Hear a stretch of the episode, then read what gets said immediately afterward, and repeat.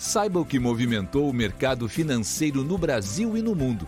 Você está ouvindo o Análise do Dia, um podcast original do Cicred.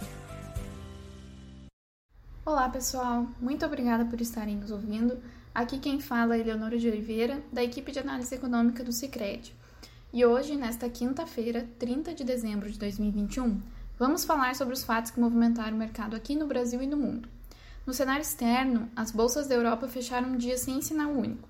O significativo avanço da variante Omicron do Covid-19 limitou o tradicional rally de fim de ano nos mercados na zona do euro, principalmente por conta do alerta emitido ontem pelo diretor-geral da OMS, Tedros Adhanom, para o risco de que a convergência das variantes Delta e Omicron provoque um tsunami de casos de Covid-19 cenário que tende a aumentar a pressão sobre os profissionais de saúde e o próprio sistema de saúde da região.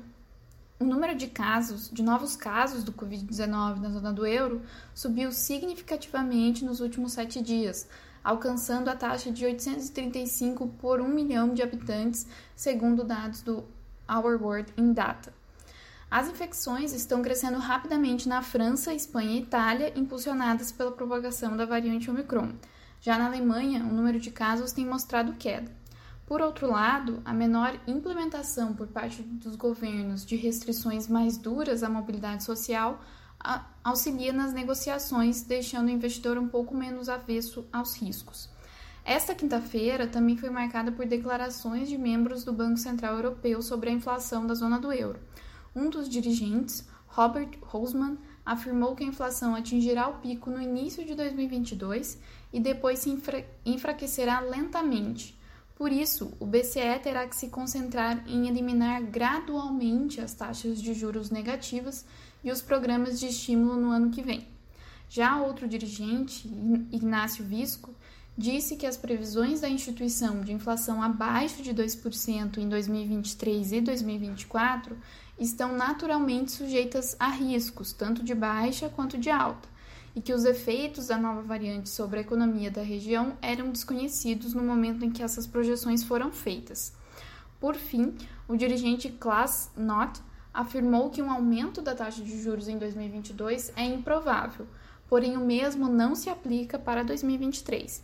Ele deixou claro que entre os dirigentes do BCE, ele é um, ele é um dos que não está totalmente convencido de que a inflação na zona do euro voltará a ficar abaixo dos 2% no longo prazo, visto que ele acredita que os riscos de inflação estão atualmente claramente para cima. Neste cenário, o DAX em Frankfurt fechou em alta de 0,21% e o CAC 40 em Paris subiu 0,16%. A Bolsa de Londres, por sua vez, foi o destaque negativo entre as praças europeias, fechando em queda de 0,24% e na mínima do dia. Amanhã os negócios ficarão fechados na Itália, Alemanha e Espanha, enquanto Reino Unido, França e Portugal terão um pregão mais curto. Nos Estados Unidos, na agenda de indicadores, destaque para os pedidos semanais de seguro-desemprego e do PMI do ISM de Chicago. O indicador semanal de pedidos de seguro-desemprego somou 198 mil solicitações na semana terminada em 25 de dezembro, mantendo-se próximo de patamares historicamente baixos. O resultado, inclusive, veio abaixo do registrado na semana anterior, de 206 mil pedidos, como também veio abaixo do apontado pelas projeções do mercado, que esperavam 208 mil pedidos. O fato de o número de solicitações encerrar em 2021 em patamar muito próximo dos 200 mil exemplifica muito bem a recuperação do mercado de, do traba de trabalho nos Estados Unidos esse ano. Por exemplo, na semana do Natal do ano passado, o indicador apresentou mais de 750 mil pedidos de seguro-desemprego. Além dessa expressiva queda, a forte geração líquida de postos de trabalho e a redução da taxa de desemprego também corroboram com essa visão. Já o índice de gerentes de compras, o, PM, o PMI do ISM de Chicago, avançou a 63,1 pontos em novembro, ante previsão de avanço a 62 pontos do mercado. Com dados mais positivos de atividade e a percepção de que a variante Omicron é menos agressiva, os mercados nos Estados Unidos caminhavam para fechar o dia no positivo. No momento de gravação desse podcast, o Nasdaq subia 0,33%, enquanto Dow Jones e SP 500 revertiam ganhos nas última, na última hora e recuavam 0,22% e 0,19%, respectivamente. Nas Treasuries, o juro da T-Note de 10 anos recuava 1,51% ante 1,53% na abertura. Aqui no Brasil, o último pregão do ano era bastante favorável para o Ibovespa, que avançava 0,8% no momento de fechamento desse podcast.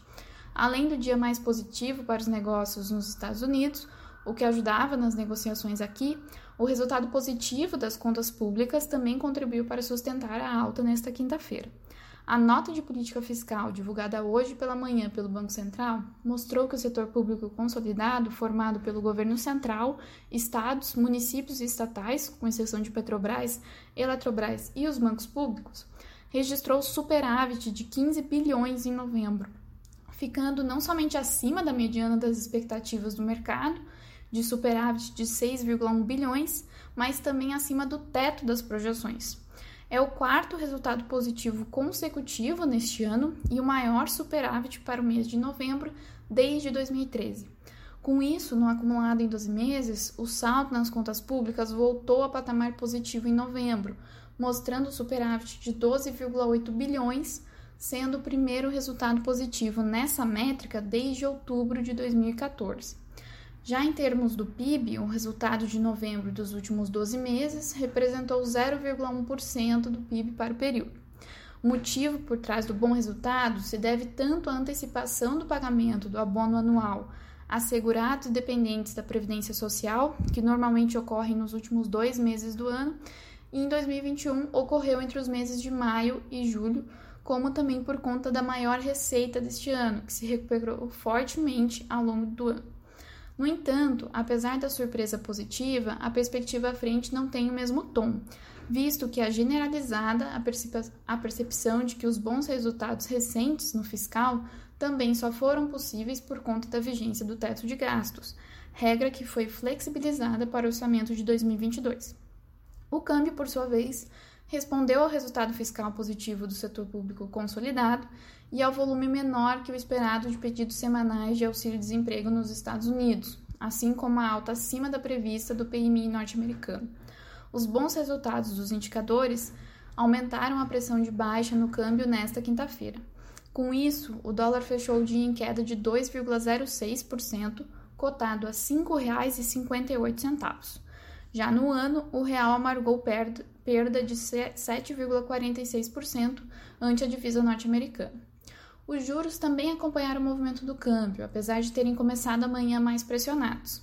Ainda, o movimento na curva também foi favorecido pelos bons números do fiscal após a surpresa positiva de ontem com os números do governo central. Apesar disso, o quadro geral no âmbito da política fiscal ainda é de muita cautela, especialmente diante das pressões e das expectativas por novas pressões por parte dos servidores públicos por reajustes salariais. O Fórum Nacional Permanente de Carreiras Típicas de Estado, FONACAT, que reúne carreiras do topo do funcionalismo, aprovou ontem um calendário de mobilização de servidores públicos por reajuste salarial, incluindo paralisações em janeiro, a primeira no dia 18, e assembleias em fevereiro para deliberar sobre uma greve geral. O Sindicato de Funcionários do Banco Central também informou que cargos de chefias devem começar a ser entregues em, é, no dia 3 de janeiro. Neste contexto, o DI para janeiro 23 fechou com taxa de 11,79%, enquanto o DI para janeiro fechou com taxa de 10,6%, ambos com queda de quase 10 pontos base. Com isso, encerramos nosso podcast de hoje. Obrigada por nos acompanharem nessa semana. Gostaria de aproveitar e agradecer por vocês terem nos acompanhado também ao longo de todo o ano de 2021, que foi um ano de muitos desafios. Por isso, é desejo meu, de toda a equipe da Análise Econômica e de todo o Cicred, que você, sua família e seus amigos tenham um ano, de, um ano novo de muita saúde, paz, prosperidade e conquistas. E assim como em 2021, em 2022 estaremos aqui resumindo os principais movimentos e acontecimentos do mercado no dia. Esperamos vocês na próxima segunda. Você ouviu o Análise do Dia, um podcast original do Cicred. Até a próxima!